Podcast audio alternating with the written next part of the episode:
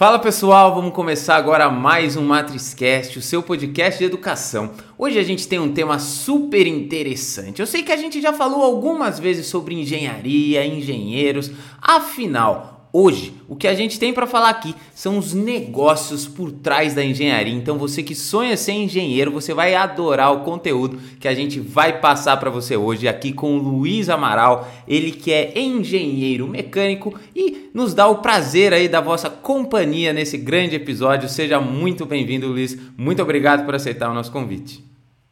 Eu que agradeço o convite, Fábio. Olá, pessoal. Espero que vocês curtam aqui o bate-papo que a gente vai fazer.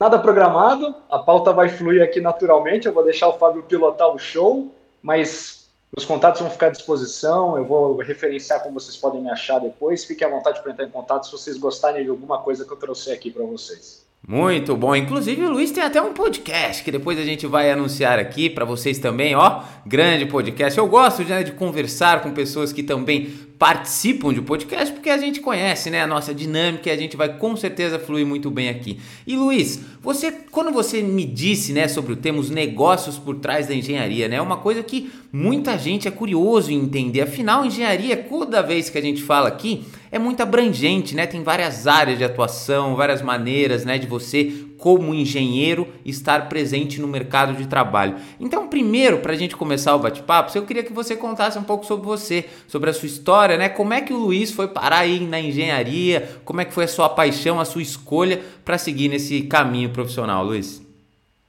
Vamos lá. É, até já comentei isso em outros fóruns, mas parte da minha história é extremamente comum a milhões de engenheiros e outra parte já é menos comum. Eu sou aquela fui aquela criança que gostava de brincar com Lego. O sonho da minha vida era ganhar Lego. Fui acumulando Legos à medida que meus pais conseguiam me presentear. Que hoje um Lego tá mais caro que um barril de petróleo, né? Mas, na época até que dava para ter. E putz, eu fazia umas coisas bem legais com o Lego quando eu era pequenininho. E então desde criança eu tinha aquela pegada. Quero ser um cientista quero construir coisas. Eu acho que é o grande motivador de 99,9% dos engenheiros. Fui entrando na adolescência, esse, essa mania, essa vontade persistiu, fui me metendo com outras coisas. Comecei a fazer curso de computação, de informática, de Photoshop, de CorelDRAW. Comecei, eu tenho uma pegada meio artística também. Quem conhece as minhas apresentações profissionais, eu tenho o hábito de desenhar à mão. Hum. É muito difícil, eu acho muito difícil encontrar imagens livres de direitos autorais que você possa usar para fins comerciais. Sim. Depois de tantos anos procurando e passando por essa dificuldade, eu falei, ah, cara, quer saber? Eu vou criar minhas artes. Então, eu vou fazer uma apresentação, eu desenho na mão, eu comprei um tablet só para essa finalidade. E então eu tenho essa veia artística. Chegou o terceirão, estava fazendo meu jiu-jitsu, a minha natação, estudando para vestibular e quando chegou a hora H, aí veio uma dúvida mortal, porque eu tinha esse sonho de construir coisas, aquele pequeno Amaral de infância gritava isso no meu ouvido, mas eu sempre fui muito eclético. Gostei de praticamente todas as disciplinas que eu tive na escola, gostei de todos os assuntos. Então, quando chegou a hora H, me bateu aquela dúvida. E aí, eu vou para engenharia, que sempre foi a, o plano A, até porque eu tinha outros parentes engenheiros Sim. e eu sempre tive essa atração. Ou eu vou para direito, eu acho extremamente interessante, eu acho uma área bacana, apesar de N dificuldades que existem no mercado brasileiro. Ou vou para medicina, é um negócio que eu acho surreal também. Então, durante o cursinho, eu coexisti com essa dúvida. Eu fiz o meu cursinho me preparando para engenharia, porque era o plano A, Passei um ano refletindo sobre o assunto. O legal do cursinho, né? A gente consegue conviver com pessoas, primeiro que estão na mesma pegada que você, pessoas Sim. que estão estudando para valer, para passar na prova, mas também um público diferente do que você tem numa escola, né? Na escola você tem públicos muito variados. Nos cursinhos você acaba concentrando pessoas que têm desejos comuns. Então, ao longo dessa experiência do cursinho, eu falei, cara, engenharia mesmo, vamos manter o plano A e mergulhei de cabeça. Muito bom, Luiz. Você sabe que você me contando aqui, e, e antes que você veja, você fala, nossa, o que, que ele está todo momento anotando? É porque eu tenho o meu caderninho, né? Os nossos ouvintes já sabem, e eu vou aprendendo com vocês, né? Eu, eu sempre anoto as, a, os conhecimentos, né? as experiências que, que vêm até mim através do podcast para aprender também. Uma coisa que é quase que universal aqui, todas as pessoas, na verdade, que viraram engenheiro, é a questão do Lego.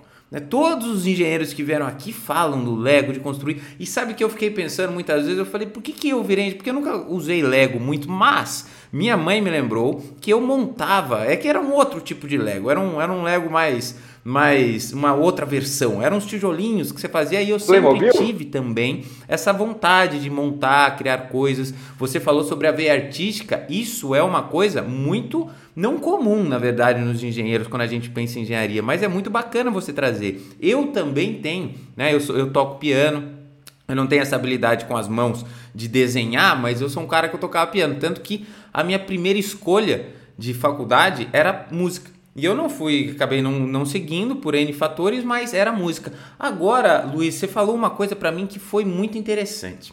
Você tocou num ponto que eu acho que é o principal até do podcast, de todos os episódios que a gente tem aqui. Você falou assim: estava em dúvida entre engenharia, direito e medicina. E nós, né, da nossa época, né, a gente somos de idades parecidas, a gente tinha muito na cabeça isso. Ah, ou você vai fazer engenharia, ou você vai fazer direito, ou você vai fazer medicina.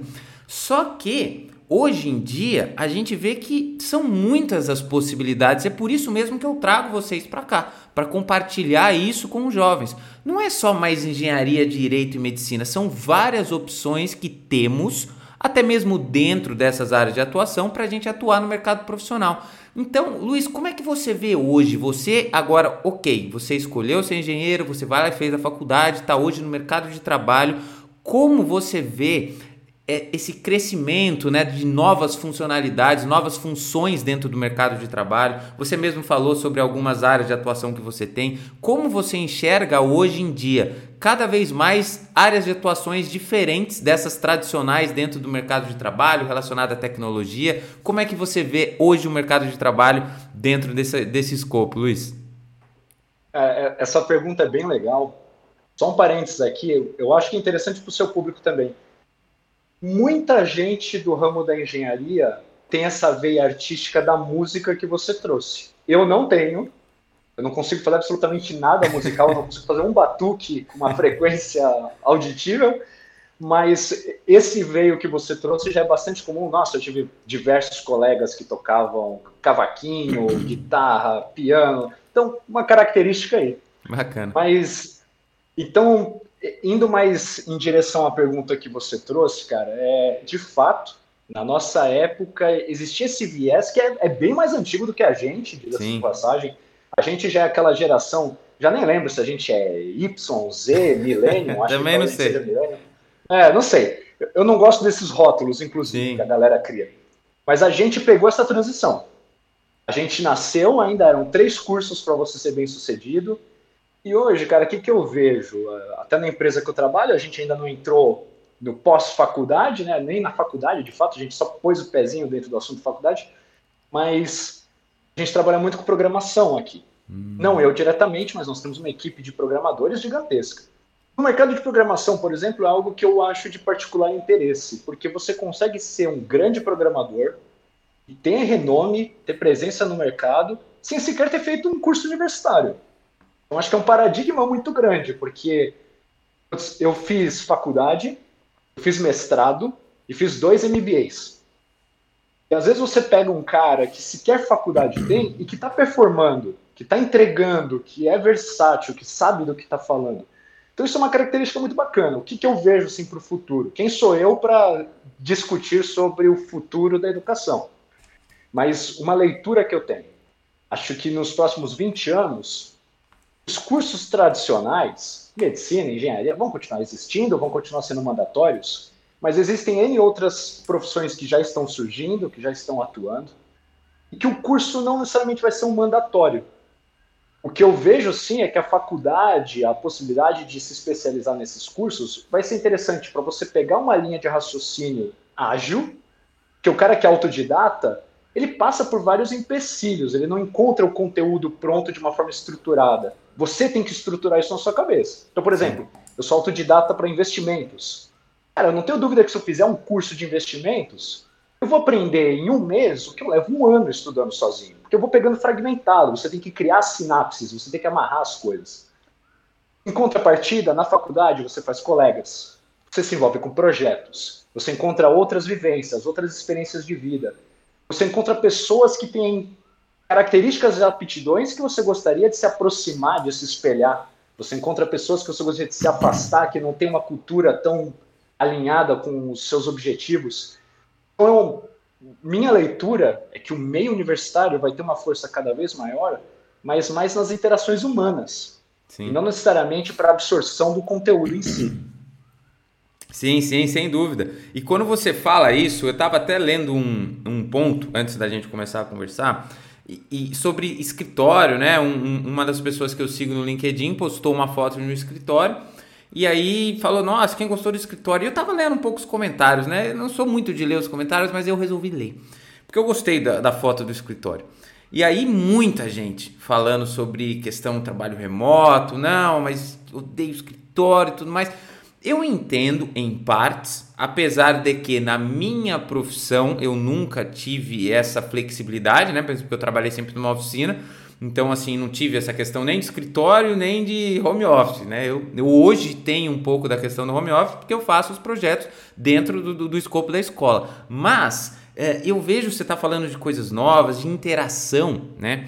Eu vejo que tudo bem, a gente só precisa colocar numa balança, na minha visão, e eu vou te perguntar tudo quando a gente fala em home office, claro que traz N vantagens, qualidade de vida, você consegue ter uma flexibilidade, tudo bem. Mas a gente também está começando, né, pelos comentários que eu vi, tudo a gente parece que quer eliminar as interações humanas. Né? Parece que a gente quer fazer tudo por trás de uma tela do computador dentro de casa. Né? Porque eu falei uma vez, eu falei, ó, compra, não precisamos mais ir, é só discar e vem.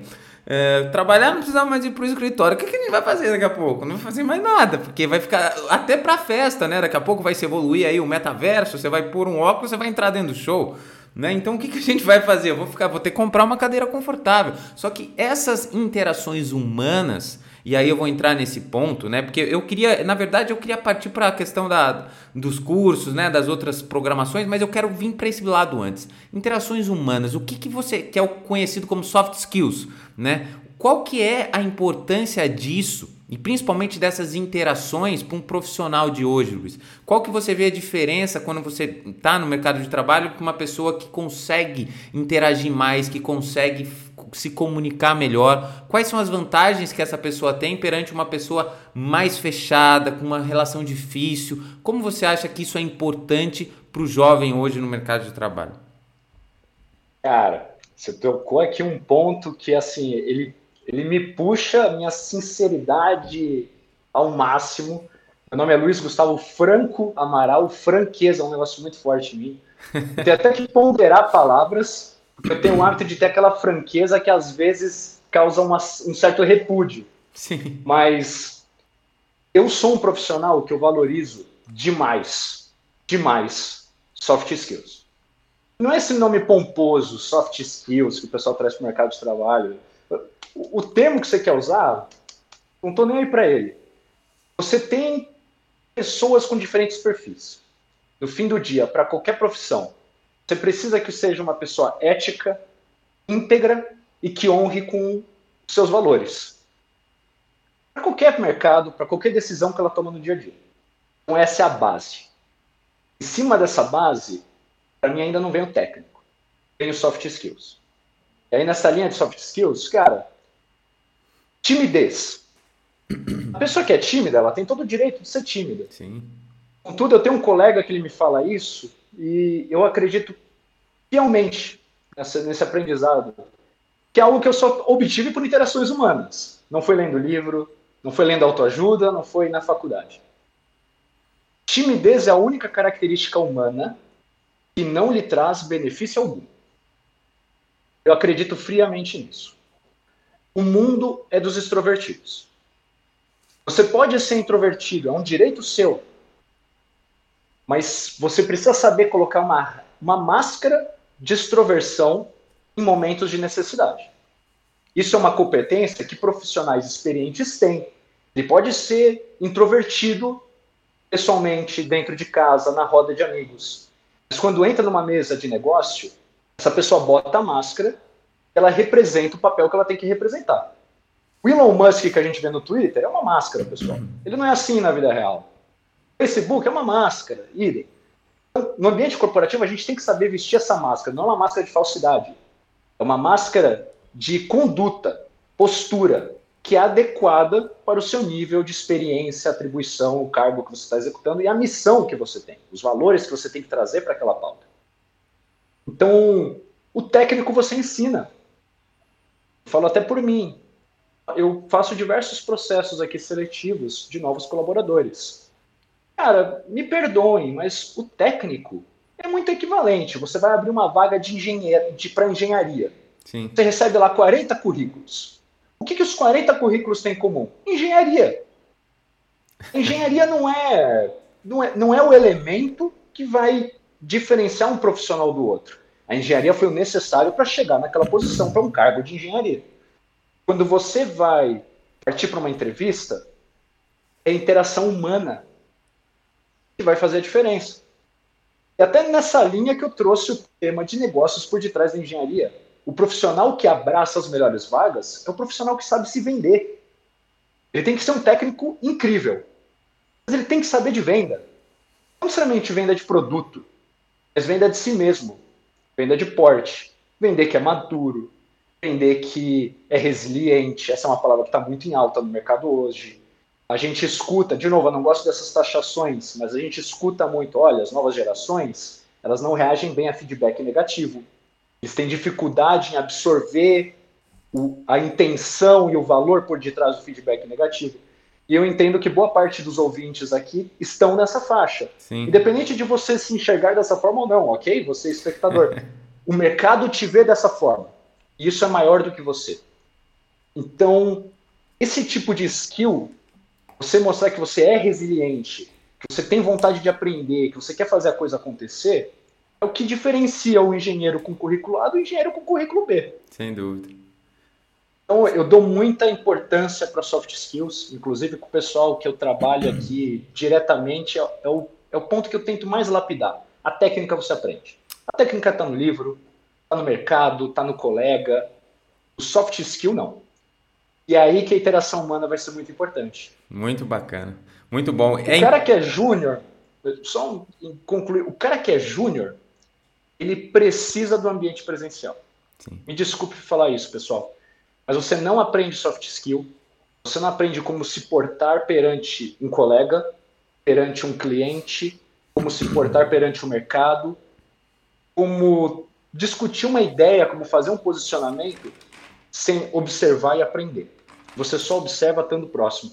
Então eu vejo que o modelo híbrido é muito interessante, sem sombra de dúvida. Eu, se eu fosse um estagiário hoje, se eu estivesse iniciando a minha jornada hoje, eu seria 100% presencial.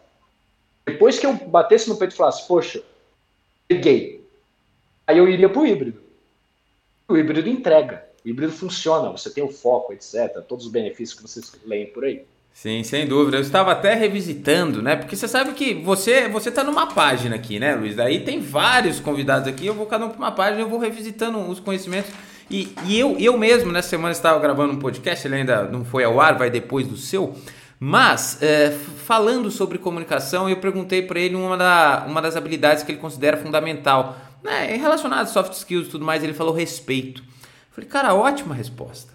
Porque o, o respeito, ele é a base. Você falou aqui que as novas gerações são diferentes. E isso é uma dificuldade que eu vejo constante em muitas pessoas. Né? A gente foi educado de uma forma e às vezes a gente quer fazer o mesmo com o outro, ou a gente passou por algumas coisas que o outro passa igual, mas é difícil se adaptar às novas gerações. Isso vale pro outro lado também, né? Porque gente também. Do mesmo jeito que a gente tem que se adaptar aos mais novos, os mais novos têm que entender que a gente também foi criado de outra forma. E existe e é necessário, tá tudo bem, mas é necessário que exista um respeito entre as partes e você saiba se adaptar. Você tem que conseguir ensinar uma pessoa que ela vai ter que ser com métodos diferentes do que você foi ensinado. Né, do que você aprendeu, e isso é uma parte muito importante que vai do que você sempre vem tentar se adaptando, sempre tentar antenado e entendendo o outro, né? Isso é muito importante da parte da comunicação que você disse. Né? Então, assim, você falando, e eu lembrei de uma situação, né? A gente, é, a gente passou na, na faculdade na mesma época, né? Descobrimos isso no bastidores hoje, né? Não, não estamos nos lembrando, mas estávamos na mesma época. E durante um dos projetos que eu fiz, né? Eu lembro que entrou duas pessoas altamente qualificadas que eu escolhi, e eu falei assim: olha, você, eu falei, um chamava Douglas o outro chamava Guilherme. Eu falei, olha, Douglas, é, um era mecânico, outro era elétrico. Falei, Douglas, você talvez saiba mais mecânica do que eu. E virei pro Guilherme e falei, Guilherme, talvez você saiba mais elétrica do que eu. Mas nenhum de vocês dois sabe mais desse projeto do que eu. Porque eu estava lá. E essa experiência por estar conectado ao trabalho que você está, que é o que você falou sobre o estagiário ter o um momento presencial, no começo da sua jornada você se envolver presencialmente com seus colegas, isso é fundamental, porque essa experiência no negócio, todos nós precisamos ter. Eu acho que não, não existem dúvidas das capacidades técnicas das pessoas que foram escolhidas, mas para você se envolver com o todo e estar dentro do propósito do seu negócio, da sua empresa que você está trabalhando, né, do ambiente corporativo que você está, é necessária essa interação. É importante, pelo menos, essa interação, na minha forma de ver também. Agora, Cara, Luiz, eu vou complementar aqui. Complemente. Porque está muito alinhado com o que você disse. Eu, eu vou citar dois cenários diferentes. Primeiro cenário, eu não vou citar as empresas, não vou citar nomes, sim, não sim. cabe. Mas eu, eu presenciei uma situação de um profissional extremamente júnior que a, em uma determinada reunião, nem era da E3S, era outro contexto, mas enfim, eu estava presente. Ele chegou com uma postura de que, que eu valorizo? Poxa, eu quero aparecer, quero ser visto, quero fazer balançar o status quo. Ele fez um posicionamento que fazia sentido. Existia verdade e fundamentos no que foi dito. Mas ele fez de uma forma muito seca, muito dura, muito bruta. E a reação. Ele era extremamente júnior. Sim. E a reação que ocorreu com o público extremamente sênior foi, entre outras palavras, cara, saia das suas fraldas antes de falar comigo sobre essa operação. Por que, que eu trago esse exemplo? Ele não estava errado. Ele não estava errado. A mentalidade dele estava correta. Mas faltou soft skill. Ele não soube vender a ideia. E esse processo de ter vendido mal a ideia culminou na saída dele da empresa que ele trabalhava naquele por conta daquele momento que eu presenciei e, cara, ele estava certo. Sabe como todo mundo perdeu? Ele perdeu porque ele perdeu a oportunidade que ele estava trabalhando. Ele perdeu a oportunidade de fazer a diferença naquele local que ele queria fazer diferença. Sim.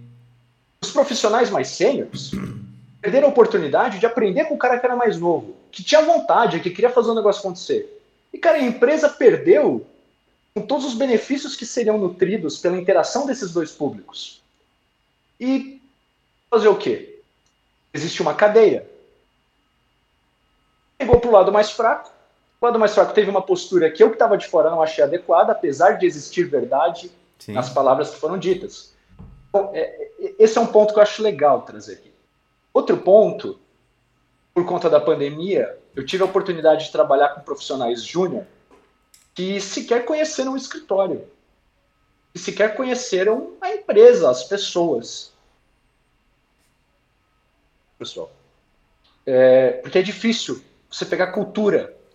Quem não é visto não é lembrado. Você é um cara novo na empresa, você quer aparecer, você quer marcar seu território, você quer mostrar que você veio para fazer uma diferença. O clima remoto dificulta bastante isso. Sim. Então, é, iris um ariris. A gente não gosta de, muitas vezes, de reconhecer a verdade, mas o cara que é sênior, que já tem 20 anos de casa, todo mundo já conhece ele, conhece a palavra dele, conhece o quão íntegro ele é, conhece a qualidade do trabalho dele.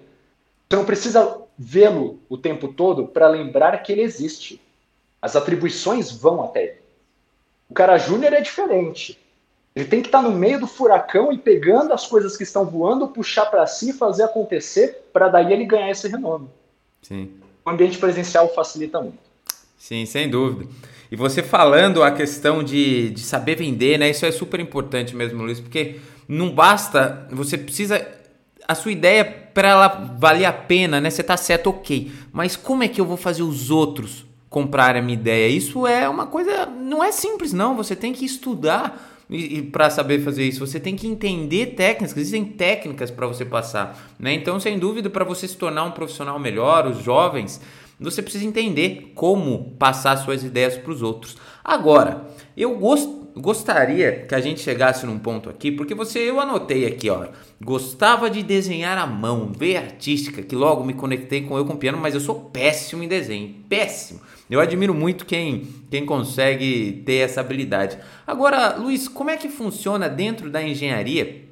Né, dentro da, da sua área de atuação, tem muita questão de desenho, só que não é à mão, né? Desenho no computador, a gente vê projetos, né? Coisas que alguns termos como CAI, CFD, né? Eu gostaria que você passasse um pouco para os jovens o que, que é isso dentro do mundo da engenharia, porque é uma área de atuação que os jovens podem ter dentro da engenharia, né? Quem, por exemplo, talvez goste de desenhar, né, tenha um pouco dessa veia artística e, e, seja também mais matemático, mais engenharia, né? Como é que isso pode se conectar e ser uma parte do mercado de trabalho hoje na engenharia, Luiz?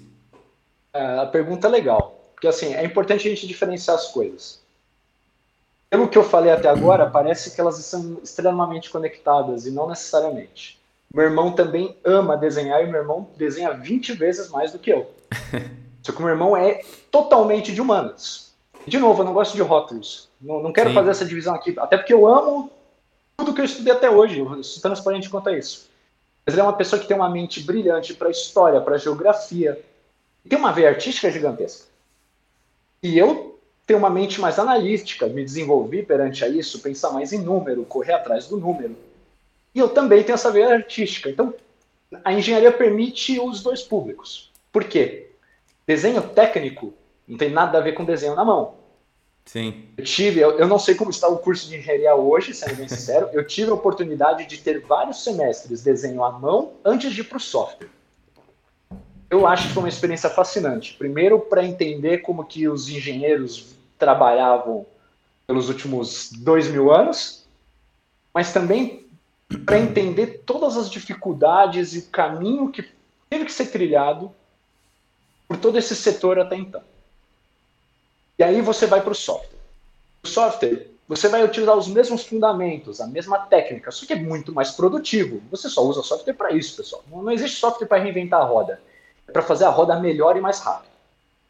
Então, tendo essa, esse mindset, o desenho técnico, ele não exige que você seja um especialista em desenho. Você não tem que saber pintar quadro, não, não tem que saber fazer nada desse sentido. Porque é um desenho técnico. Tudo que é técnica aprendizado. Então, você vai ter técnicas de desenho, você vai reproduzir essas técnicas e sem aptidão alguma, você entrega. Claro que quando a gente fala do, do mercado de engenharia, eu não vou entrar no detalhe, porque eu sei que tem pessoas aqui que não, não vão ser engenheiros. Mas o desenho técnico, algo que ele facilita muito para o cara que tem essa visão espacial, ele conseguir na mente tirar do papel aquilo que está desenhado, mentalmente fazer esse movimento de deixa chegar por cima, por baixo, o software facilita para isso. Que a pessoa que não tem essa visão, ela consegue enxergar na ferramenta, pegando um componente e mudando ele de posição para lá e para cá. Sim. Mas, momento algum, existe a necessidade de ter uma veia artística para trabalhar com desenho técnico. Sim. Você aprende e executa é uma técnica, né? Você consegue desenhar, né, através de técnicas que você vai aprender e aí você vai projetando, né? Não tem a parte artística. É isso que eu entendi do que você, você disse. Exatamente. Não é nada artístico. É a questão de você aprender a desenhar tecnicamente um projeto, onde você vai envolver cálculos, né? Você vai ter que envolver uma série de análises, né, que existem para isso. Então isso é muito bacana, né? Até mesmo para os jovens entenderem que eles podem, né, desenhar um projeto, fazer por mais que não seja na veia artística, né, mas utilizar de desenho como forma de trabalho, né, desenho técnico como forma de trabalho sendo engenheiro. Agora, Luiz, a gente falou aqui sobre né, os negócios por trás da engenharia, a questão de tecnologia, a gente falou bastante também. E o que eu queria te perguntar é exatamente isso. Agora, de novo, no mercado de trabalho, voltando mais para a parte de tecnologia, você falou programação, muitas coisas bacanas, né? A gente falou das mudanças, né? Como é que é o mercado de trabalho mudando, mas como é que a gente consegue, como é que você enxerga que a tecnologia entrou dentro do mercado de trabalho e cada vez mais presente dentro do mercado de trabalho, como é que você enxerga que ela auxilia nos projetos, que ela melhora os processos, né? Por que, que essa entrada de tecnologia hoje no mercado de trabalho é tão importante e ela tende só a crescer? Qual que é a sua experiência com a tecnologia, né, para melhorar os projetos, Luiz? Então vamos lá. Eu, agora eu vou dar um, eu vou pivotar um pouco a conversa que a gente vinha tendo até então. Eu tenho a honra de trabalhar na E3S, que é uma empresa totalmente do mundo digital para engenharia. Então, se você. O que, que a gente conseguiu vivenciar, independente da afinidade que você, espectador, tenha com qualquer assunto que seja? Durante a pandemia, a gente viu um processo de digitalização muito forte. Você tem vários conceitos, digitalização, transformação digital, entre outros, mas no fim do dia é o mundo vinha entendendo um ritmo, na minha visão, lento, porque a empresa que eu atuo já trabalha há 27 anos com essa tecnologia, de que o mundo está migrando para o digital. E a pandemia acelerou muito isso, porque a gente não conseguia mais ter interações humanas, e do dia para a noite todas as empresas precisaram correr atrás de soluções para fazer aqui interações remotas, como a gente está tendo nesse momento.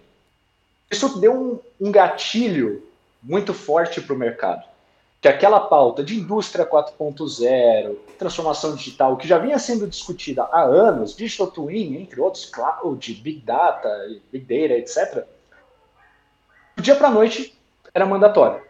Sim.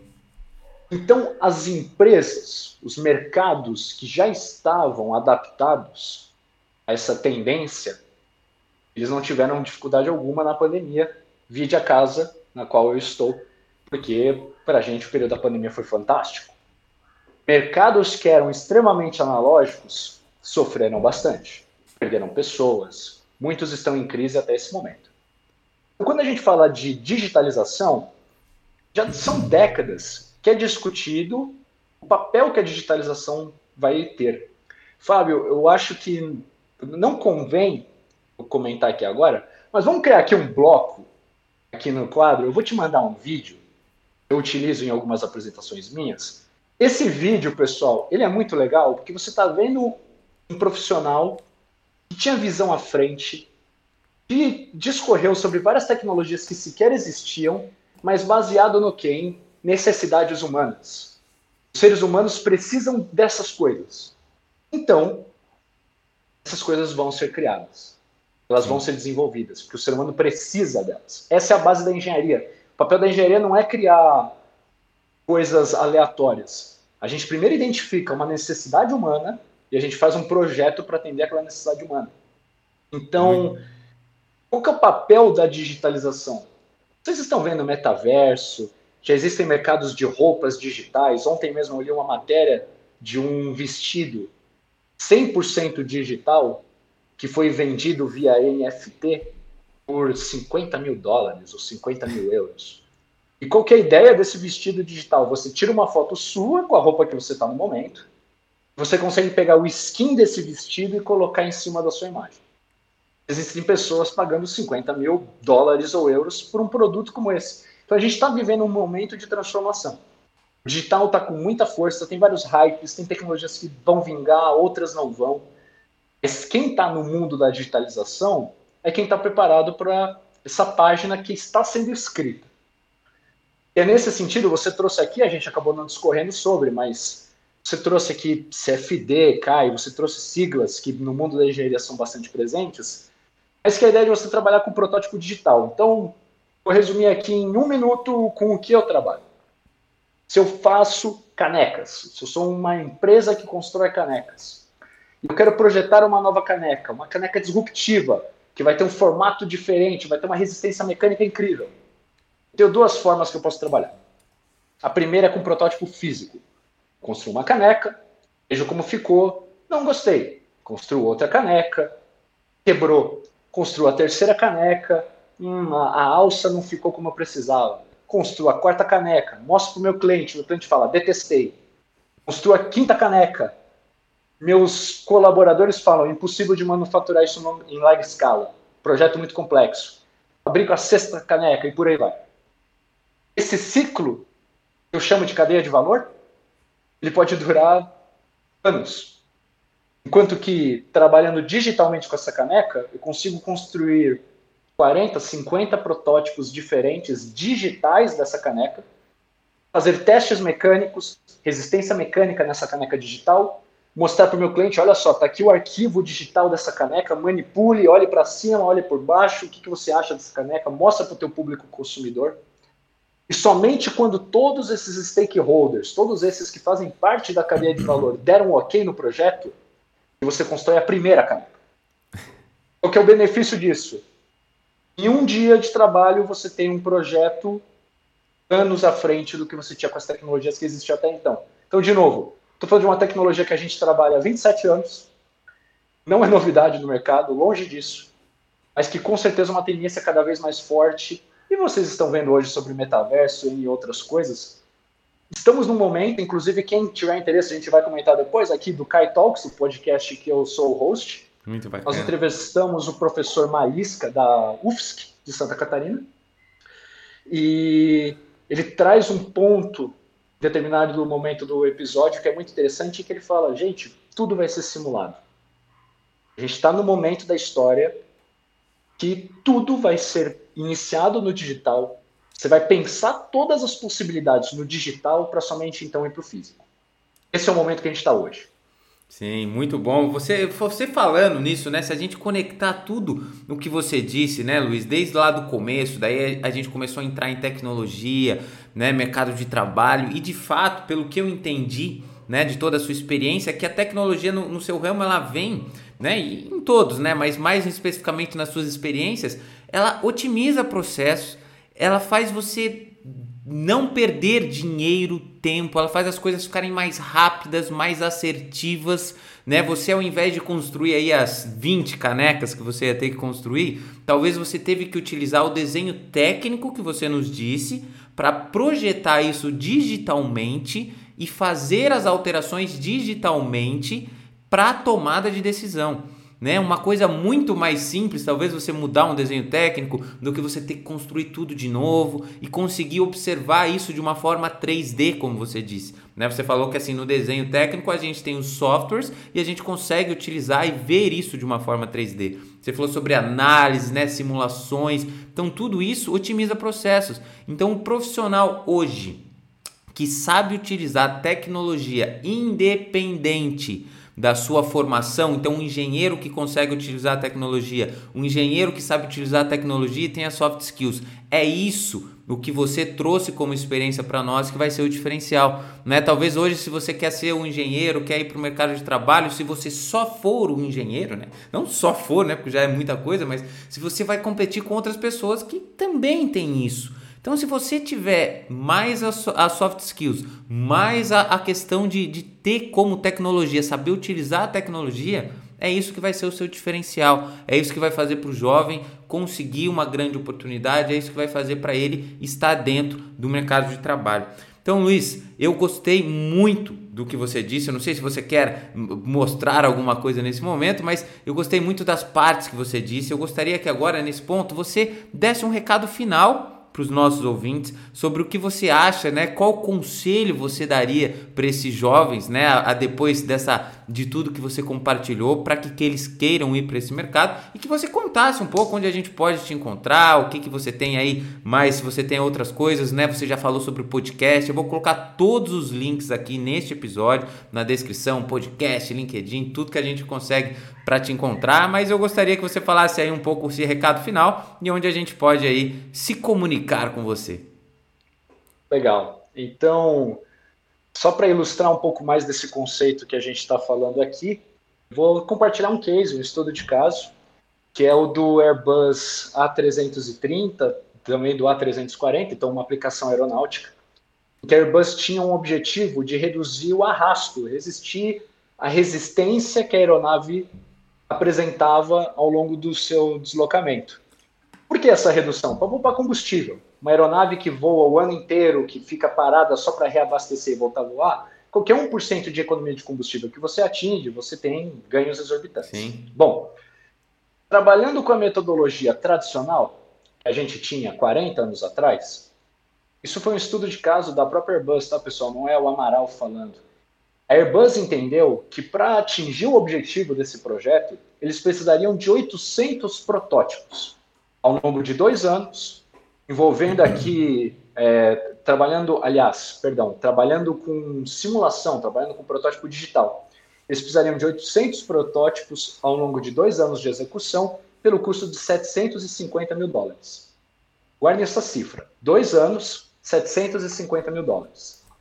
Para fazer esse mesmo protótipo, esse mesmo projeto, mas na tecnologia que existia até então, antes da gente ter a digitalização, o aumento de poder dos computadores, etc., você ia precisar ter diversos engenheiros trabalhando com pranchetas e mudando esse projeto, construindo protótipos físicos. Para executar essas mesmas 800 modificações, seriam necessários 150 anos de projeto, pelo custo de 97 milhões de dólares. Bilhões? Milhões. Milhões. Então, é essa mudança que a gente está falando aqui de cifras para um determinado projeto.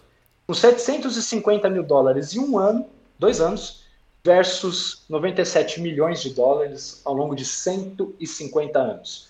Então, tecnologia, ela veio para fazer a mesma coisa que a gente já sabia fazer antes, mas com maior qualidade, com maior velocidade, com maior previsibilidade. Isso é uma palavra mandatória do mercado.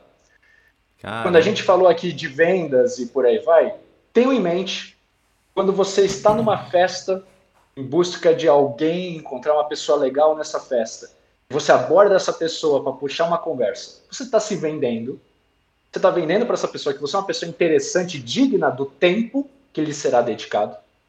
Quando você vai num processo seletivo, você está vendendo, você está vendendo as suas aptidões, as suas características, a sua competência quando você nasceu e você chorava para sua mãe, você estava se vendendo, você queria que a sua mãe lhe vendesse, você queria comprar leite, você estava vendendo a sua necessidade de se alimentar. Então, qualquer ponto, qualquer carreira, qualquer caminho que você opte por trilhar, você vai vender. Você pode vender para um público interno, para um público externo. Você pode vestir uma camisa de vendedor e ter um trabalho formal com rentabilidade variável e por aí vai. Você pode ser um engenheiro extremamente técnico, que tem uma ideia visionária, mas você precisa saber vender essa ideia para ela emplacar. Quem tiver curiosidade, dê uma pesquisa online aí, estudem a história do Homem-Aranha, que o Stan Lee, quando ele criou a ideia do Homem-Aranha e ele tentou vender o projeto do seu editor, ele não soube fazer essa venda, o editor barrou o projeto, o Homem-Aranha ficou algum tempo na gaveta, e o Homem-Aranha só veio a ser lançado na última revista de uma série que estava fracassada, ia ser a última publicação da história daquela revista, o projeto estava morto. Como o projeto estava morto, o Stan Lee falou: Poxa, eu não queria perder o Homem-Aranha, o projeto acabou, eu vou publicá-lo na última revista. E alguns meses depois, a revista descobriu que aquela foi a edição mais vendida dos últimos anos. Foi a partir daí que a revista renasceu surgiu o Amazing Spider-Man, que a gente está vendo a influência que ele tem no nosso mercado até hoje. O projeto quase não saiu, porque o Stan Lee, um artista, um empresário, não soube vender a ideia na época. Então essa é a mensagem final que eu quero deixar para vocês. Quem quiser entrar mais no detalhe da engenharia, quem quiser conhecer um pouquinho mais sobre esse ramo que eu trabalho, a gente tem o podcast Kai Talks, cair a sigla desses protótipos digitais que eu estou falando, que a gente comentou aqui. Então, é Papos sobre Protótipos Digitais, o nome desse podcast. A gente já tem duas temporadas lançadas. Essa segunda temporada a gente está trazendo os convidados fisicamente para o nosso escritório, conhecer o nosso ambiente e por aí vai. Bacana. São bate-papos bem legais, não técnicos, é, mais sobre carreira também, sobre é, tomada de decisão, como se posicionar no mercado, como efetuar um projeto isso vale para publicidade, para marketing, para qualquer área que vocês tiverem interesse. E quem quiser bater um papo comigo, pessoal, estou à disposição. Foi uma honra participar desse projeto. Quando o Fábio me convidou, eu achei o projeto muito legal. vocês são um público-alvo que eu tenho afinidade. Eu fui essa pessoa que precisava de ajuda para tomar uma decisão em determinado momento da minha época. Então, quem quiser bater um papo, meu LinkedIn vai estar disponível. Meu Instagram é novo, eu, eu não utilizava o Instagram até recentemente, então eu estou me cobrando para utilizar mais essa plataforma. Um dia eu chego no TikTok, mas a gente coloca aí todos os, os, os minhas redes para ficar fácil o acesso. Com certeza, eu vou colocar todos aqui no link. Inclusive, eu vou procurar, inclusive, esse estudo de caso, vou tentar deixar ali também. A história do Homem-Aranha. Assim que a gente terminar aqui, eu já vou tentar. Eu já vou tentar. Eu nunca vi, eu não sabia. Eu achei incrível você falar. Eu conheço outras parecidas, mas realmente isso é muito, muito legal a gente ler, entender essas coisas, né? Você falou desde o começo, resiliência tentar, né, não desistir. Eu sempre sou uma pessoa muito apegada a isso. A gente não falou, né? Você falou sobre esportes, eu anotei aqui, faz muitos esportes, né? Esporte é uma coisa que me ensinou isso, né? Você vê a bicicleta aqui atrás, né? Eu vou ter uma competição já esse final de semana. Três, quatro horas de prova, eu gosto muito disso, né? De você ter essa característica de resiliência, de garra, eu acho que isso tudo é muito importante. Agora, Luiz, pra gente finalizar, antes de eu te falar tchau, eu quase esqueci, eu preciso que você deixe uma pergunta para os nossos, os nossos ouvintes, porque quem está no Spotify consegue responder uma pergunta. Pode ser uma pergunta de sim ou não, uma pergunta com resposta beta, qualquer pergunta, não vale nota, fique tranquilo. É só você uma pergunta para a gente conhecer os nossos usuários, né? Na, na base do que a gente conversou aqui. Então, uma pergunta simples para eu deixar aqui para os nossos ouvintes. Então tá. Uh, sem, sem pensar muito. Com base na sua vida hoje, que projetos poderiam ser digitalizados, como que você poderia vendê-los para que a ideia seja lançada, para que a ideia aconteça. Muito bom, adorei. Isso vale para qualquer público aí, pessoal. Reflitam Show de sobre. bola. Então Se não ajuda, deixe... eu posso colaborar. É, não deixem de responder aqui, tá? Eu não vou, não vou divulgar respostas, não vou colocar nada, só respondam, porque o simples ato da gente pegar uma pergunta como essa e responder, tirar de nós essa resposta, já vai fazer a gente entender muita coisa, já vai fazer a gente perceber muitas coisas que a gente precisa fazer, deseja fazer, isso nos ajuda a entender o nosso caminho. Então, muito obrigado, Luiz. Foi um prazer muito grande ter você aqui. Eu aprendi muita coisa e tenho certeza que os nossos ouvintes também. Então, eu vou deixar todos os links, pessoal, para vocês falarem com o Luiz, entenderem, ver esse vídeo aí que vai rolar aí no meio também. Então, muito bacana esse episódio. Muito obrigado, Luiz. Eu que agradeço, Fábio, o convite. Pessoal que teve paciência de me ouvir falar até agora, obrigado por todo o seu esforço. E, de novo, quem quiser me ouvir um pouco mais, quem tiver coragem para isso, a gente tem o podcast Sky Talks para vocês acompanharem. Meus contatos estarão à disposição. E quem quiser conhecer um pouco mais sobre essa tecnologia que eu falei brevemente, não mostrei vídeo, não mostrei nada, do mesmo jeito que uma imagem fala mais que mil palavras, um vídeo fala mais que mil imagens, a gente tem muita coisa disponível no nosso site. Então, quem quiser conhecer sobre a E3S, uma empresa fantástica, fenomenal, e3s.co é o nosso site. E vocês vão ter acesso a muito conteúdo gratuito em relação a essas tecnologias que eu citei aqui, e nós somos a maior universidade do tema de prototipagem digital do mundo, com conteúdo em português e em espanhol. A gente é brasileiro, nós estamos aqui dentro de casa, eu gosto muito dessa realidade. Então, se você tiver curiosidade, você pode fazer vários cursos com certificado gratuito que estão disponíveis lá no site. Então, você já tem acesso à tecnologia, ao podcast, à empresa, aos cursos e à minha pessoa. Eu espero que quem quiser se aprofundar no conhecimento, isso seja bastante e fiquem à vontade para entrar em contato comigo. Muito... obrigado de coração por ter me convidado para esse projeto, foi bem legal esse bate-papo. Muito bom, Luiz, muito obrigado. Isso aí, pessoal, vamos atrás de conhecimento, não deixem de aproveitar tudo isso. Eu vou deixar todos os links para vocês.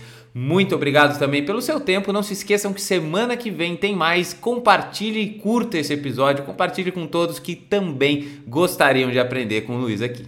Um grande abraço e até semana que vem. Valeu, pessoal.